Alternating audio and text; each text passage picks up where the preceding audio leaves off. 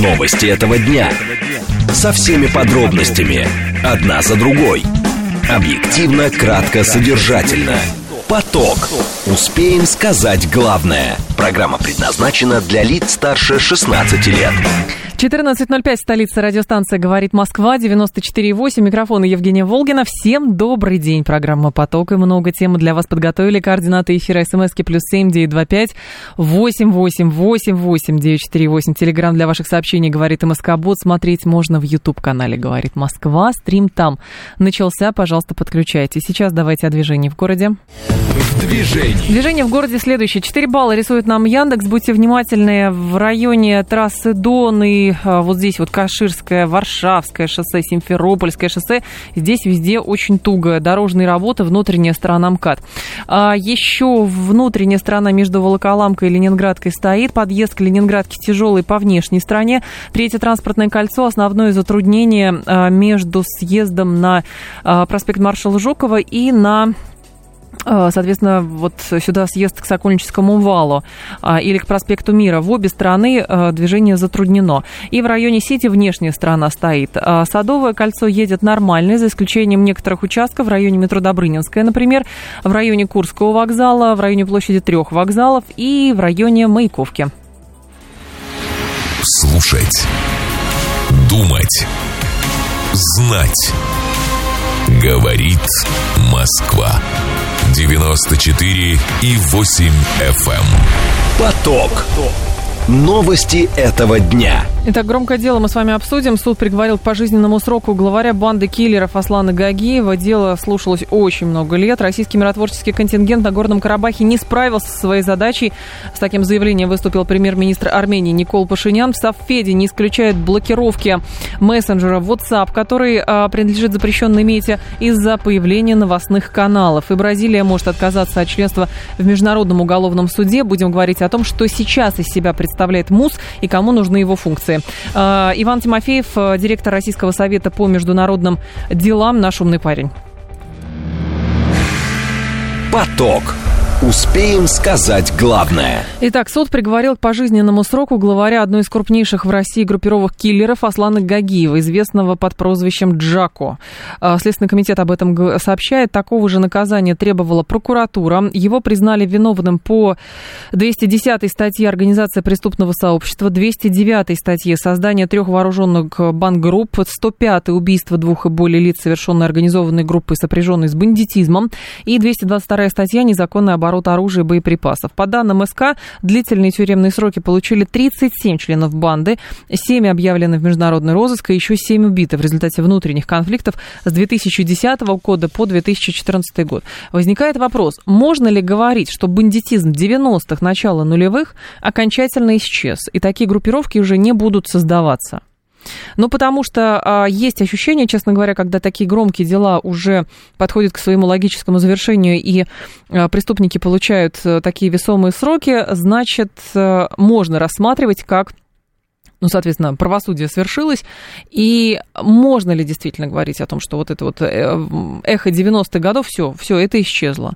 Вот подобного рода уже а, ужасов преступлений не будет происходить. То есть это вот было, как это, а, часть эпохи а, тех самых 90-х. 7373948, телефон прямого эфира, 7373948, слушаю вас, здравствуйте. Алло. Добрый день. Добрый день. Подобные группировки, да, согласен с вами, но сейчас другая опасность. Сейчас ребята начнут возвращаться с фронта, покалеченные, раненые у них с головой не все в порядке, знают абсолютно точно, потому что уже сталкивался с этим в начале нулевых, когда люди возвращались в Чечни. Когда они выпивают, они себя полностью перестают контролировать. Если у него крышу срывают, он может в кафе, допустим, все столы со столиками перевернуть. Ну вот если вы, если вы говорите, ну подождите, столы, со, столы перевернуть, простите, мы с вами сейчас обсуждаем банды киллеров, Э, во главе с Гагиевым, который их сегодня к пожизненному сроку приговорили, а вы говорите, что вот, да, люди возвращаются и будут столики переворачивать. Нет, понятно, что риск а, возникновения каких-то преступных группировок, он есть всегда. Это к вопросу о том, а, во-первых, почему, ну, логично спрашивать, почему так долго это было расследование шло? Долго их ловили, понятно, кто-то скрывается, кого-то убили, кто-то сам умер. То есть это все долго происходило. Но если говорят Гагиев, это возникает ассоциация как раз с 90-ми годами. И, соответственно, вот вы сами говорите, этого уже не будет. А, соответственно, почему это было тогда и почему, с вашей точки зрения, этого не будет сейчас? Вот в чем вопрос. 7373948, телефон прямого эфира. 7373948. Так, Константин Тропоидзе с нами, адвокат, доцент МГИМО. Константин Заурович, здравствуйте. Алло. Да, Константин Заурович, попробуем еще погромче чуть-чуть. Сделаем сейчас. Получится у нас? Да. Слышите нас, Константин Заварч? Вот. дойду. Отлично. Откройте, пожалуйста, у меня интер... по радио у меня интервью. Да-да-да, я слышу. Отлично, Константин Заурч. Да. А, приговор, пожи... пожизненный срок главарю банды киллеров Аслана Гагиева. О чем это говорит? Бандитизм 90-х ушел в прошлое? Алло. А, ну, знаете, э, в прошлом это или нет, угу. вряд ли мы можем сейчас говорить о э, окончательном организованной преступности, которая нет, давайте еще раз попробуем перезвонить нашему гостю. А, так, эм, что здесь еще было из э, этой темы? Так, в ходе дачи показаний Гагиев заявил, что не считает себя виновным, не имеет отношения к заказным убийствам. Обвинению не удалось доказать его вину, предъявленные мотивы, по его мнению, ничем не подтверждаются. Прокурор во время прений сторон попросил для Гагиева пожизненное заключение. Суд удовлетворил как раз требования прокуратуры. По данным следствия, в 2004 году Гагиев создал на территории э, Москвы и области, а также Северной Осетии преступное сообщество, в, составе, в состав которого вошли не менее 50 человек. Константин Заурч, вы здесь? Алло. Да, да, да. Да, вот, прекрасно. Да, пожалуйста, да, на чем я... мы с вами остановились? Алло. Алло. Да, да слышите да, да. нас? Пожалуйста. Ну, а, вряд ли можем мы говорить об искоренении организованной преступности, к которым, безусловно, относится такой а, вид, как бандформирование, банда, занимающаяся грабежами, разбоями, убийствами, безусловно, это из ряда вон выходящее событие, поэтому а, внимание всей страны, а, начиная от правоохранительных органов угу. в свое время, и журналистов приковано к этому процессу. Определенные особенности возникновения.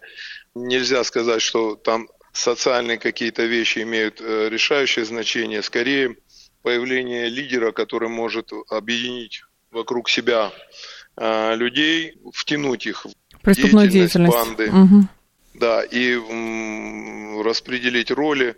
А, безусловно, в этом смысле Аслан Гагиев неординарная личность. Он очень тонкий и опытный манипулятор. В, в ходе следствия было выявлено, как он втягивал людей в преступную деятельность, включая сотрудников правоохранительных органов, повязывая их кровью, шантажируя, а, платя или обещая заплатить а, огромные деньги. В ход шло все, вот от э, денег, от подкупа, шантажа до э, убийств в интересах э, лиц, которые в будущем вовлекались в бандитскую деятельность, в деятельность банды. Например, если у людей был конфликт, одного из них убивали, потом просто угу. в качестве, скажем так, подарка докладывали и таким образом говорили, мы убрали человека в твоих интересах, повязывали вот таким образом, и очень много людей попалось. Я думаю, что вне пределах следствия, э, вне, скажем так, легального поля осталось еще довольно много преступлений, которые Гагиев умело организовывал и скрывал. Так, но в данном случае просто наши слушатели как раз э, говорят, что, ну хорошо, подобного рода бандитские группировки уходят, но как таковой бандитизм, к сожалению, искоренить невозможно, потому что вот слушатели говорят, а как быть с тем, что очень часто такие, такого рода личности втягивают в свою деятельность еще и сотрудников правоохранительных органов, и там, э, как выясняется, наследствие там 20 с лишним лет э, уходит, э, люди гибнут, разборки продолжаются. Ну, смотрите, э, все зависит, э, конечно, очень во многом, э, как ни странно, атмосфера в уголовных делах, uh-huh, в уголовном uh-huh. процессе, в уголовной деятельности прямо зависит от гражданского оборота от гражданского оборота денег, недвижимости, так.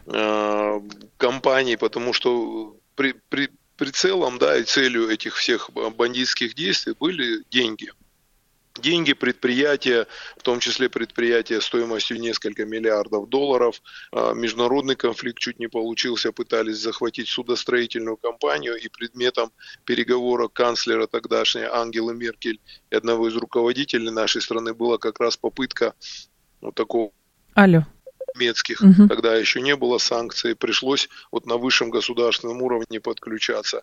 Лизинговая компания авиационная стала жертвой скажем так, этих уголовных рейдеров. И поэтому как вот не, отсутствие порядка, отсутствие, скажем так, Э, судебных решений, понятных для большинства граждан, или возможность манипулировать э, разными факторами в ходе принятия этих решений, устранения свидетелей, устранения интересантов, формирования, скажем так, фиктивной доказательной базы, привлечения сотрудников правоохранительных органов, сотрудников uh-huh. судов к своей деятельности. Все, вот пока это все э, будет существовать, к сожалению, будет существовать и возможности для таких банд, и не только для таких банд. И, к сожалению, вот сейчас, вот смотрите, уходит чисто уголовный элемент, это скорее становится такой экзотикой, потому что это все 90-е и нулевые.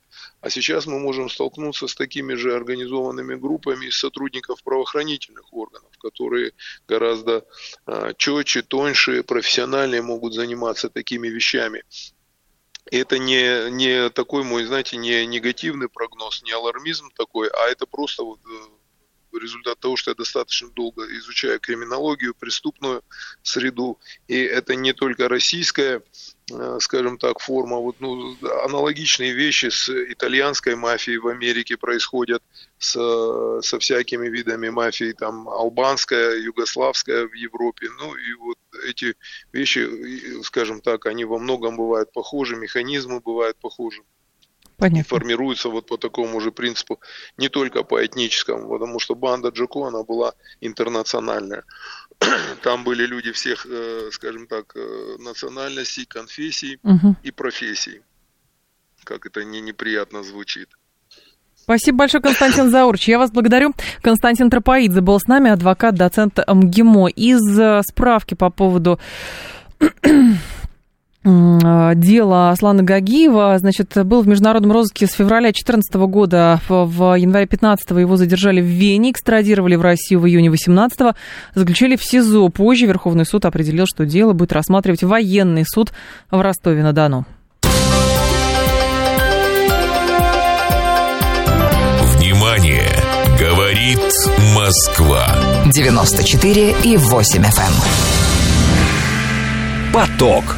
Успеем сказать главное. Никол Пашинян сделал очередное заявление, говорит, что российский миротворческий контингент на Горном Карабахе не справился со своей задачей. Миротворцы не справились со своей задачей, но я не могу сказать, что если бы российские миротворцы не были в Нагорном Карабахе, ситуация сейчас была бы лучше, отметил премьер-министр Армении. Он также сообщил, что после блокировки Лачинского коридора Азербайджаном ситуация с безопасностью в регионе резко изменилась.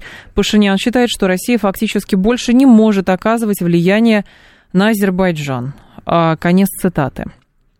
То есть в данном случае а, мы видим, что есть а, какие-то изменения небольшие в заявлениях Никола Пашиняна, трепетно за ним в Москве следят, потому что дезавуирование роли миротворцев на Горном Карабахе прослеживается как раз а, через во многих его заявлениях. Но здесь он говорит, что они не справились с одной стороны, но если бы их не было, мы не можем сказать, как было бы лучше или хуже. Станислав Тарасов с нами, эксперт по проблемам стран Ближнего Востока и Кавказа. Станислав Николаевич, здравствуйте. Здравствуйте. Скажите, а с чем все-таки смогли справиться миротворцы, и по мнению Пашиняна, они не справились?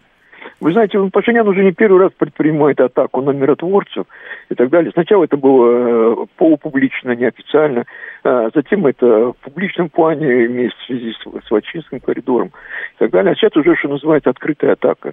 Вы знаете, вот в чем парадокс э, заключается, что когда российская сторона предложила Еревану и Баку Э, рассмотреть статус российских миротворцев и так далее, компетенцию временную, зону их дислокации и право действий и так далее, то Ереван и Баку, в общем-то, не поддержали эту, эту идею. А теперь они обвиняют на российскую сторону, что она якобы что-то не доделает, что-то не дорабатывает, имея в виду, прежде всего, Вачинский коридор. Угу. Понимаете, это, это ложь, это первое. То, что существует какой-то признаки сговора между Баку и Ереваном на этом направлении, это факт. Есть другой еще один момент. Вот сейчас Америка э, проводится совместное учение э, американо-армянское на территории Армении. Между прочим, там участвуют миротворческие корпусы американцев, которые участвовали были в Афганистане, а до этого были в Косово и так далее. Они дают почувствовать, что якобы это может быть заменой российских миротворцев. Но есть а. парадокс, знаете, в чем? В чем? Что, дело в том, что после того, когда Пашинян заявил, что он признает территориальную целостность Азербайджана, присутствие российских миротворцев, а я хочу подчеркнуть, что миротворцами это так мы их называем, но статус это нужно иметь мандат Совета Безопасности или ОБСЕ, или СНГ и так далее. А фактически юридически это присутствие российского ограниченного контингента на территории Азербайджана. И проблема судьбы этих миротворцев может быть решен, кстати говоря, минуя Ереван в диалоге между Москвой и Баку и так далее. Ереван выводит за скобки. То есть, понимаете, здесь э, вот эта ложность тезисов, он рассуждает о том, что он уже сдал. Понимаете, вот в чем проблема. То есть он пытается когда... прикрыть, э, скажем так, то, что он сдает Карабах, это всего отказывается, а, попытка дезавуировать роль России, что это вот русские Абсолютно виноваты, верно. что, соответственно, он Аб... сделал то, что сделал. Абсолютно верно. Да, это второй момент. Вот эти его, понимаете, заявления последнего типа, особенно вот итальянской СМИ, о том, что они сделали ошибку, сделав ставку по обеспечению безопасности на Россию, одностороннюю ставку. Понимаете, да. в чем дело? Это уже называется получить так называемое живое алиби. С одной стороны, он предлагает Алиеву встретиться, переговорить обо всем. С другой стороны, он призывает, э, э, заявляет о том плане, что пытается упредить э, возможности боевых действий со стороны Азербайджана. То есть он mm-hmm. выводит Россию за скобки вообще полностью и говорит, что если только сейчас Азербайджан нападет, виноват Запад, теперь он перебрасывает все на плечи Запада, понимаете? То есть все виноваты, Россия виновата, Запад виноват, его партнеры, которые его действительно стали поддерживать и так далее, кроме него, хотя он допустил очень серьезные ошибки на Карабахе, безопасном направлении, да и вообще системе а, обеспечения безопасности. Вообще-то, вы знаете, открывается сущность этого режима как никогда. Именно сейчас. Но это связано с этими обстоятельствами. Почему именно сейчас? Почему а, Пашинян пошел в такую игру в банк да. а, Мне кажется, что это связано с теми переменами, которые произошли в Степанакерте.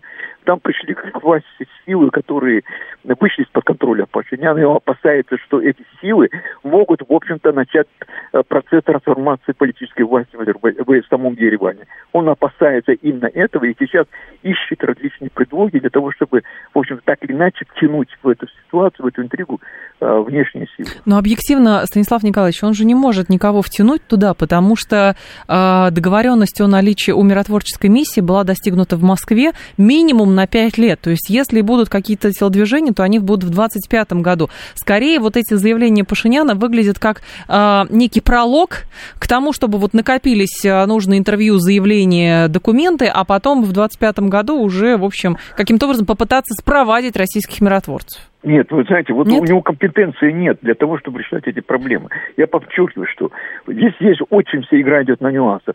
Все дело в том, что он устно делает заявление о признании территориальной целостности Азербайджана. Когда Али, президент Азербайджана, говорит, давайте подпишем мирный договор, где обозначена будет эта позиция, он это не подписывает. Это раз. Почему? Потому что подписание этого э, юридического признания э, территориальной целостности Азербайджана, это означает, что Карабах выходит из его полностью политической компетенции. Он теряет право вообще рассуждать о Карабахе, это потому что это суверенная территория так если это его основная цель была, так нет. Иногда же есть же одна из теорий, что фактически Пашинян вообще агент Баку. Вы знаете, я ну, вам это конспирология, сказать, но все-таки. На определенном этапе, на определенном этапе есть такие вот рассуждения и азербайджанский ряд аналитиков, в общем-то, что приход, смена власти, трансформация власти э, в Ереване произошла не без участия в Баку, эта версия существует. Mm-hmm. Она логично выстроена, но это конспирология. А, Станислав Николаевич, в задачу сейчас российских миротворцев что будет входить, и самое главное, с вашей точки зрения, как будет ситуация развиваться? Вы знаете, вот российское миротворство сейчас единственная военная и даже определенная политическая сила, которая гарантирует безопасность армянского анклава, будем так говорить, на Горном Карабаха. Вот в этой ситуации Азербайджану наступать на, организовать боевые действия против Карабаха, где находится, я имею в виду территорию Нагорного Карабаха, где находятся российские миротворцы, это очень опасно. Так просто блокада? Может... Ну, в данном блокад, случае блокада нет, сколько длится уже? Сейчас, здесь это первый момент, что да. он может оказаться в ситуации, в которой оказался своеобразно Саакашвили в августе 2008 года, когда атаковал российских миротворцев. Вы помните, угу. да, что Конечно, конечно. Да вот, атаковать территорию Армении, вот они это делаются э, и так далее, это значит, что, в общем-то, здесь подключить, эти будет от территории Армении атакована, то э, здесь уже мы, мы вынуждены будем выполнять, как вот члены ЗКБ, должны выполнять свою миссию, потому что это территория страны, члены этого альянса и так далее. Но дело в том, что Азербайджан не, не переходит границы. Почему? Потому что он проводит военные операции в зоне территорий, которые являются спорными проблема работы комиссии по демаркации границ между и так далее, она не, она не, она начинала работать, прерывается и так далее. Там есть спорный момент. И когда сопку нашу Азербайджан берет, а сопку нашу, uh-huh. это объявляет Армения, что это наше, или какой-то баран переходит какую-то речку и так далее, они говорят, что это граница. Понимаете, вот в этих условиях ОДКБ, конечно, не может действовать, и наше поведение ОДКБ логически обосновано. То есть, понимаете, вот здесь ну такая ну, да. цепочка, один, один элемент завязан на другой элемент, складывается многоходовая интрига. Ну, что настораживает, если говорю откровенно, что э, впервые, пожалуй, а, а, на территории Армении э, проводятся военные учения, туда прибыли американские э, мотопехи, э, пехотинцы и так далее из миротворческого корпуса. Понимаете, это намек, кстати говоря, на э, противостояние России.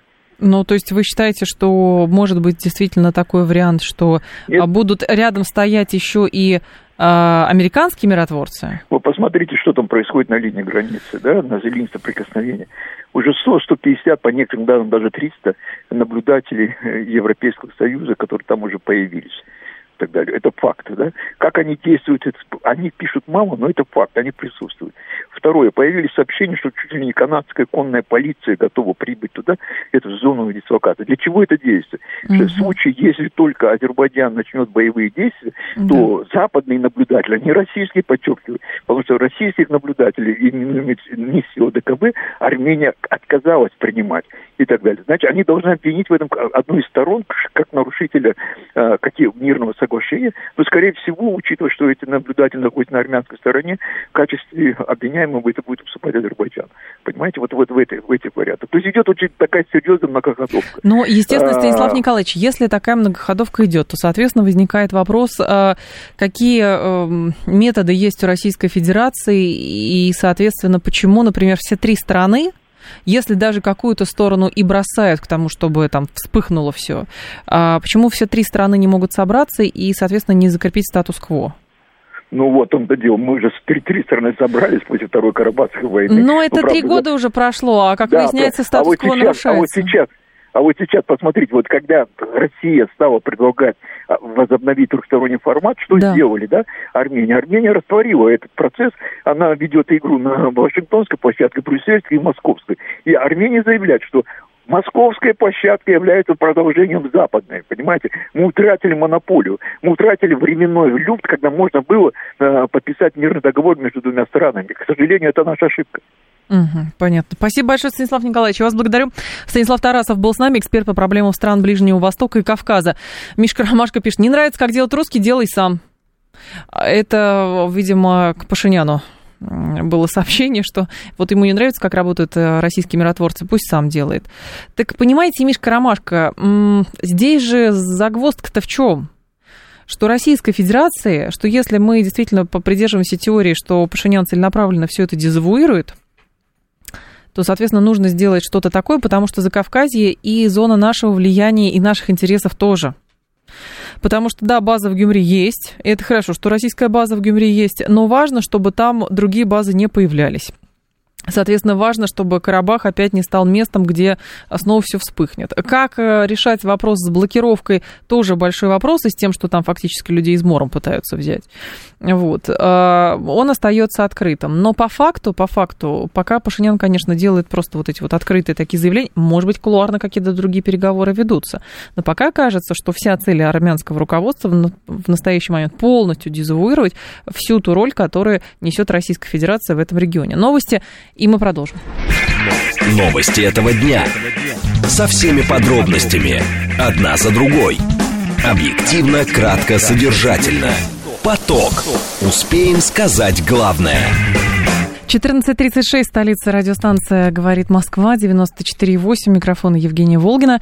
А, мы с вами продолжаем. А, стрим в Ютубе тоже продолжается, канал «Говорит Москва». Смотрите, в Софеде не исключает блокировку WhatsApp из-за появления новостных каналов. Глава комитета Софедов а, по обороне и безопасности Виктор Бондарев не исключает такой возможности, предлагает, что после функции создания новостных каналов, предлагает подумать об отечественном мессенджере по примеру Китая. Ну, опыт Телеграма, видимо, господин Бондарев еще не знает, не знаком с ним. Особую обеспокоенность вызывает обновленное приложение WhatsApp от 13 сентября, благодаря которому на данном мессенджере появилась возможность создавать новостные каналы. Ранее подобная функция была возможна лишь у Телеграма дружественного информационного пространства России. Подобное обновление WhatsApp станет доступным в 150 странах.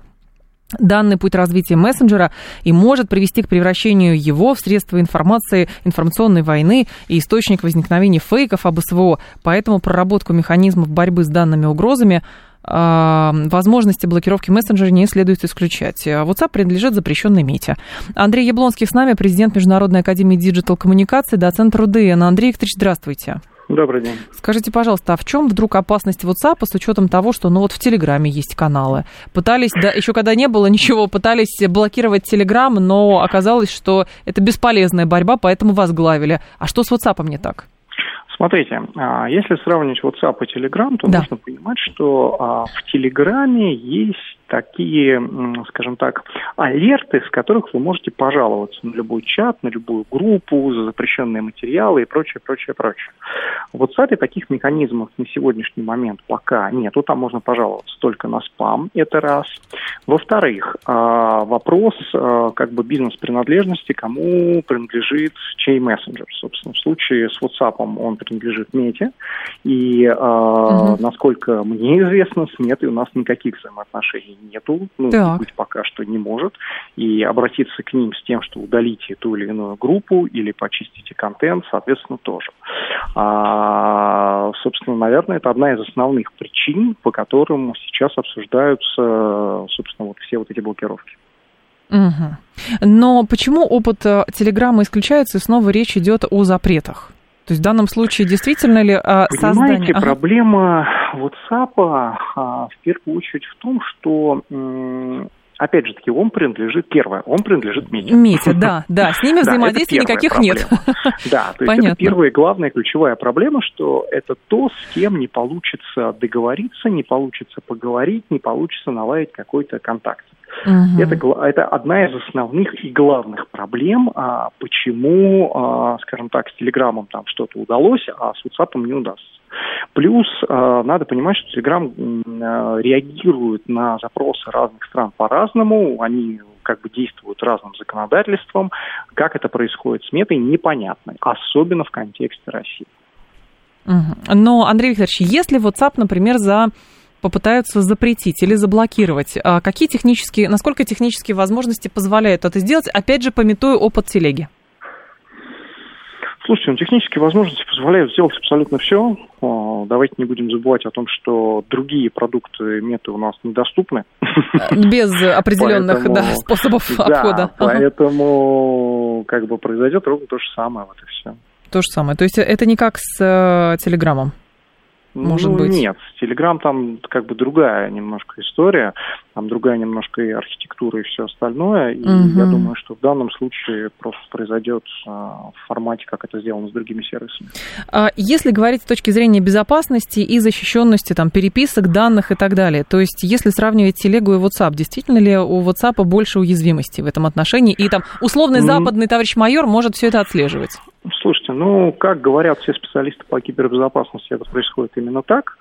Как на самом деле сказать сложно, а, но в любом случае Telegram с точки зрения, а, скажем так, тем, кто им пользуется и как им пользуется, да. выглядит более а, презентабельно, чем WhatsApp на этом фоне. А, больше презентабельно, чем WhatsApp. Но я имею в виду с точки зрения того, что те люди, которые WhatsApp не пользуются, Telegram, mm-hmm. они пользуются. Понятно. А, Андрей Викторович, прям еще один вопрос. А, депутат говорит, предлагает подумать, сенатор, об отечественном мессенджере по примеру Китая. Вот Телеграм это отечественный или не отечественный? И вот пример ну, Китая. Да. Я понял. Смотрите, если брать пример Китая, мы говорим, наверное, про WeChat, это не, ну, там, про Line, это немножко mm. другие истории, хотя, да, WeChat действительно можно назвать самым значимым китайским мессенджером. А, давайте начнем с того, что у нас есть VK мессенджер, у нас есть mm-hmm. ICQ, а, у нас есть э, Экспресс, ну это больше корпоративный мессенджер. Их mm-hmm. на самом деле много. А, и э, говорить о том, что давайте создадим что-то еще, ну, наверное, это будет мессенджер под названием госуслуги. Ну, Он там есть, кстати, тоже. Ну вот, да, да, да, да. То есть или или Сбер, а, или Альфа, там, неважно, ну, то есть что-то такое. А, то есть говорить о том, что давайте создадим новый мессенджер, ну, наверное, не совсем правильно в данном контексте, потому что они и так уже существуют.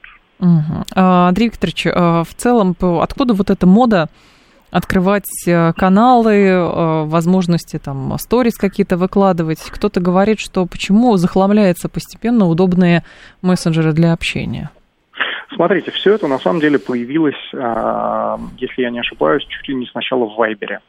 Uh-huh. И потом оттуда постепенно перешло везде.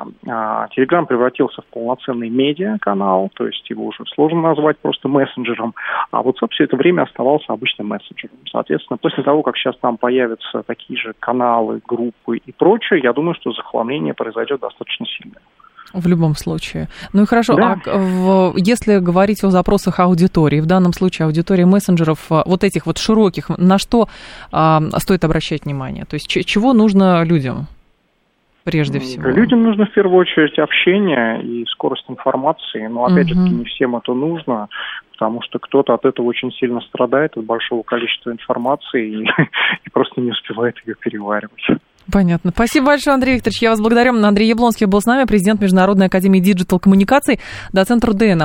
А ICQ еще существует, представляете, Константин, ICQ еще существует. А есть отличный мессенджер VK, развивайте на здоровье, телега рано или поздно тоже схлопнется. Про VK как раз Андрей Яблонский и сказал, но просто нет такого, что либо одно, либо другое развиваются параллельно много. Действительно, в каждой крупной там, компании наверняка тоже есть свои внутренние какие-то э, мессенджеры, которые создаются, опять же, в целях безопасности. В Совете Федерации формулируют свое отношение к WhatsApp, который относится к запрещенной мете, именно как, э, значит, к тому, что он может быть заблокирован, потому что вдруг там появятся вражеские какие-то а, каналы, наверное, WhatsApp-каналы, правильно называть, а, там будет большой охват, и вот они будут фейки всякие рассылать. Но, с другой стороны, в телеге тоже есть много всего. То есть телегой пользуются, да телегой пользуются все. Руководство, по-моему, даже Украины какие-то каналы имеет и прочее. А уж, уж куда более а, вражеский контент, казалось бы. Вот. Ну, а тут какую-то информацию кто-то получает, поэтому фейков тоже достаточно. Но здесь однозначно почему-то отношение Софеда именно к WhatsApp что его нужно каким-то образом блокировать, и нужно создавать что-то наподобие китайского. Неизвестно, насколько глубоко в Совете Федерации погружались в то, что из себя представляют китайские мессенджеры – то есть вот этот вот фаервол очень хочется создавать, чтобы никто не проскочил. Но, как говорят, и китайцы совершенно спокойно тоже а, сидят и в западных социальных сетях, и в а, интернет внешний тоже выходит.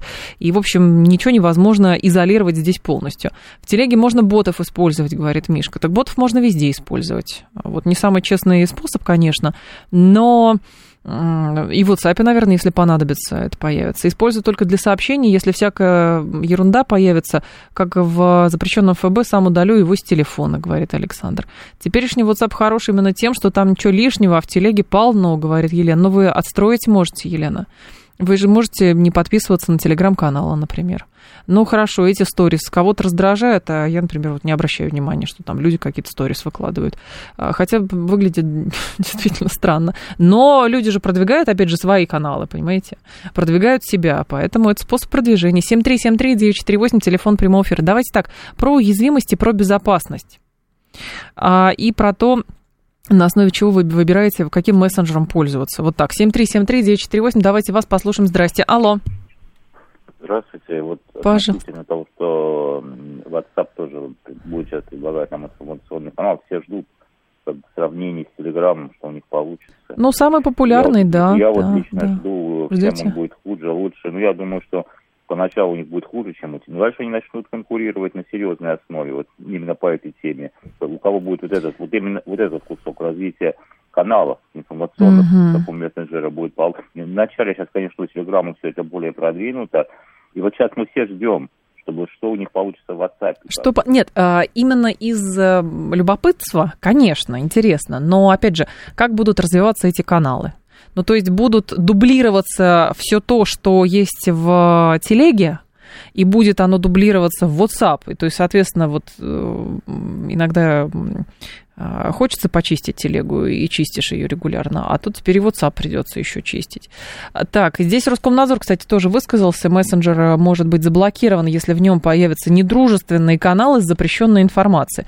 Вот это тоже любопытная история. Ну, э, телега так или иначе, там адми, админы периодически обращают внимание, тоже банят какие-то каналы. Помните, особенно когда а, первый вал вот этих всяких фейковых каналов а, стал появляться, каналов с недружеств... недружественных стран, с недружественной информацией, тоже там чистили, потом вроде бы подуспокоились. Но очевидно совершенно, что вот можно ли это все тотально вычистить. И, соответственно, если с телегой не получается тотально вычистить, но и телегу не запрещают, а WhatsApp пытаются заблокировать. Ну, по образу и подобию э, запрещенных э, Инстаграма и Фейсбука, вот, но при этом никого, по крайней мере, пока не наказывают, если ими пользоваться. Потому что вот это, конечно, экстремистское, но пользоваться не надо. Э, пользоваться можно. В Телеграме полно недружественных... Ровно об этом и речь, Слава, ровно об этом и речь. Наша компания только перешла с европейского таблео на китайский Fine, Fine B, видимо, так называется. Это презентация экономических показателей для руководства, акционеров и инвесторов. Я подписана в Телеге на «Говорит Москва», и Гудошникова. Там полно видео, которое забивает память телефона, приходится чистить.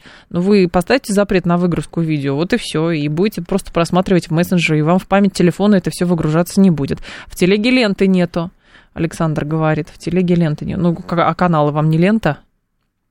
Ну, правда. Или вы хотите телегу по образу и подобию Фейсбука. Как говорят, самый бестолковый мессенджер – это мессенджер Фейсбука, как раз самый тугой, а, на фоне того, чем люди успе... хотят пользоваться и могут пользоваться. Вот. Опять про ВКонтакте нам пишут. А, так, в результате всего этого Дуров станет чуть богаче, а депутат чуть известнее, говорит Смит. Э, депутат, сенатор в данном случае, он говорит, что вот надо что-то по примеру Китая придумать. Но все же пугают друг друга китайским интернетом. А как выясняется, повторить это довольно сложно. Но есть и российский интернет, есть хорошие российские продукты. Вот это бы хорошо развивать. А то какая-то странная история у сенаторов появляется. Давайте э, в WhatsApp запретим сам WhatsApp запретим, а какие-то китайские, по образу подобию китайских мессенджеров создадим. И будет всем хорошо. И не будет там никаких фейков, никакой опасной информации. Но так бывает только в идиллической картине, а выясняется, что чистить нужно все. Вспоминайте, сколько боролись и продолжают бороться с тем, чтобы во ВКонтакте вся, всякой ерунды и, в общем, э, всякой ненужной информации как раз не было. По-моему, до сих пор это все вычищает. То есть э, сколько будет интернет, столько и будут э, всю эту лишнюю информацию, иногда даже мерзкую, вычищать. Внимание! Говорит Москва. 94 и 8 FM. Эм. Поток. Успеем сказать главное – Бразилия может отказаться от членства в Международном уголовном суде. А статус МУС был ратифицирован в бразильском законодательстве, однако многие страны, в том числе самые влиятельные, этого не сделали. Президент правильно предупредил, что существует дисбаланс, при котором одни страны присоединились к юрисдикции МУС, а другие нет. Например, Соединенные Штаты Америки, Китай. А, приводят а, слова глава министерства, главы Министерства юстиции страны Флавио Дина. Он отмечает, что в какой-то момент бразильская дипломатия может пересмотреть свою приверженность этому соглашению. Алексей Спалинов с нами должен быть сейчас на связи, доктор юридических наук, эксперт по международному праву. Алексей Станиславович, здравствуйте. Добрый день, да. Скажите, пожалуйста, насколько сложно отказаться от членства в Международном уголовном суде и что это означает для самой структуры, когда кто-то оттуда от, от нее отказывается? Ну, в принципе, смотрите, э, Римский статут – это э, обычный международный договор. Ну, не совсем обычный, потому что там, он, он учреждает Международный уголовный суд. Да. Ну и как с любого договора, там предусмотрена процедура выхода. Так. Как правило, международные договоры предусматривают процедуру выхода. Вот в данном случае статья 20, 127, я тут специально посмотрел, вот, потому что не вы первый задаете этот вопрос угу. э, с, с позиции Бразилии. Она как раз и говорит о праве любого государства-участника статута выйти из договора. Но тут же содержатся некие ограничения – а, которые говорят, что Бразилия, а мы ведем, ведем речь о Бразилии в силу того, что следующий саммит БРИКС будет проходить как раз в Бразилии, я так понимаю. Uh-huh. А, да, вот. А, в данном случае эта статья говорит о том, что любое государство может выйти, но направив уведомление об этом как э, минимум за год. То есть, если, допустим, если сегодня в преддверии саммита Бразилия решила выйти, выйти из статута, она направляет уведомление, и договор, в данном случае римский статут, будет считаться расторгнутым э, и недействующим для Бразилии только с там, 14 сентября 2024 года. Угу. Это во-первых. Так. Да, то есть в течение года, ну, по договору, как бы они подписали, значит, они обязаны этому, как бы, исходя из юридической логики, следовать. Кроме того, выход не особо... Самое главное, вот это вот сейчас я знаю на самом-то деле, действительно проблемы и МИДа, обоих МИДа, и МИДа России, и МИДа Бразилии. В чем, э, в чем проблема состоит? Выход из статута не освобождает государство от выполнения обязанностей, вытекающих из статута, которые возникли в период участия. А. И в период, да, и в отношении действий, которые предпринимаются судом. Что это означает? Суд уже начал сейчас всем известные действия в отношении российского руководства. Угу. Как бы, да? Понятно. И это, это означает, что даже если Бразилия выйдет, он, она все равно в силу выхода, даже уже после даже после 14, если строго следовать вот этому положению, даже после 14 октября будет обязана выполнять эм, обязать свои обязательства по статуту в части действий, начатых судом. А эти действия уже начаты. То есть э, в данном случае, если даже э, Бразилия выходит, то, соответственно, так как там э, ордер был выдан, когда Бразилия действовала, теоретически там вступают да. в действие те протоколы. Да, не то что угу. теоретически, а бы, исходя, исходя из этой статьи, исходя из этой статьи, а, соответственно, Бразилия обязана выполнить те обязательства, которые возникли в связи с выданным этим образом ордером даже после э, того, как Бразилия выйдет. Вот в чем А-а-а. проблема. Это так же, как вот с точки, если Европейский суд по правам человека сейчас считает, что да, мы вышли, да, да но он имеет юрисдикцию по всем там правонарушениям, а, которые были в России до момента выхода, там, до прекращения. Mm-hmm. Ну, у нас разные даты, мы говорим это середина марта, а, соответственно, 16 э, марта, если считает 16 сентября 22 года, ну, допустим, там, до 15 марта, или там, да, какое-то правонарушение в России произошло, вот через несколько лет это э, дойдет до СПЧ, и СПЧ примет, несмотря на то, что мы уже давно и давно не его юрисдикции. Алексей Станиславович, насколько сейчас э, можно говорить о каком-то действительно влиянии и могуществе этой организации Международного, Международном уголовном суде? А с учетом того, что, да, создавался после там, Второй мировой войны, и были какие-то, э, значит, э, скажем так, а, были соглашения или потребности в том, что была какая-то такая организация, то сейчас, кажется, все настолько фрагментируется, что а зачем нужен МУС? И кому он нужен?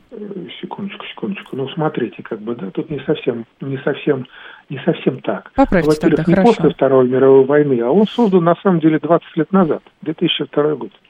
А, как бы, да, в нем участвуют, да, там Индия не участвует, Китай, Советский, э, Советский Союз, э, Россия США. и США да. не участвуют, но участвуют 120 государств, да, и э, были вот э, э, как, как бы сейчас не удивительно это слышать, но одним из самых активных сторонников Э, создания Международного уголовного суда были африканские государства.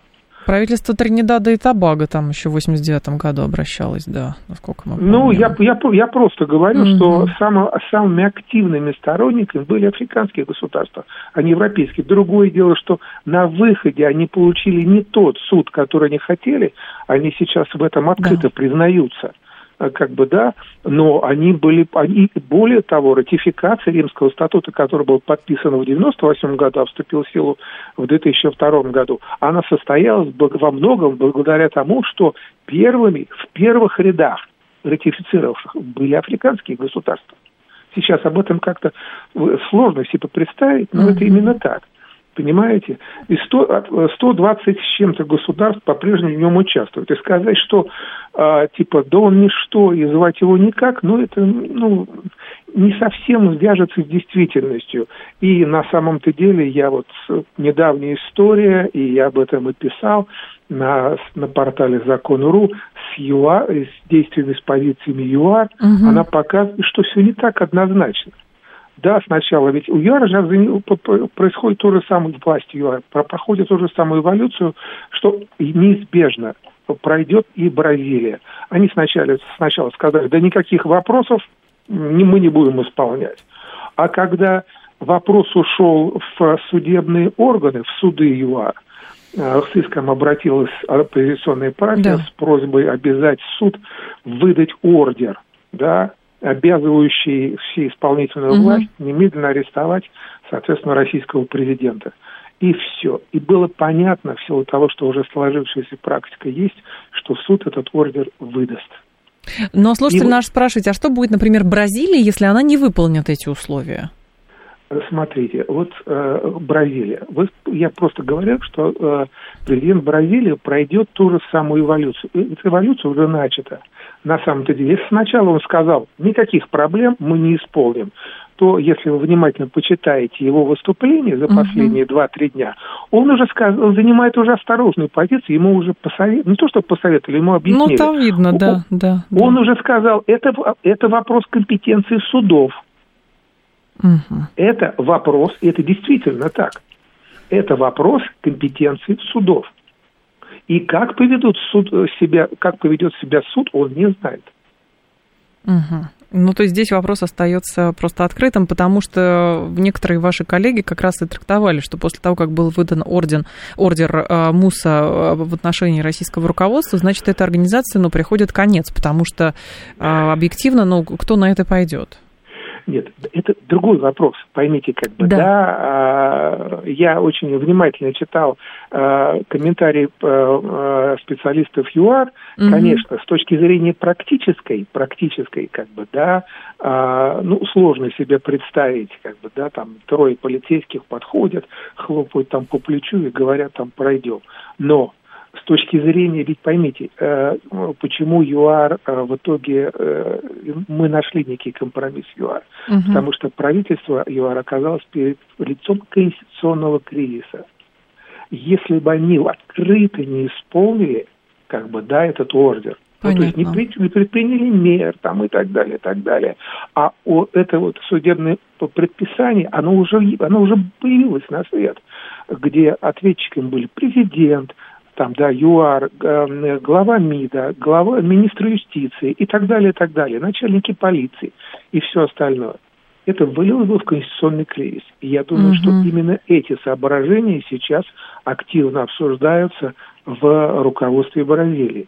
И ситуация не такая однозначная, поймите, как бы. Понятно. Да? То, тот факт, что мы находимся вне и не признаем его юрисдикцию, и равно как и Китай, и Соединенные Штаты, не говорит, что этот, э, э, эта организация заведомо беспомощная и, соответственно, сидит там, плачет где-то на обочине грустно.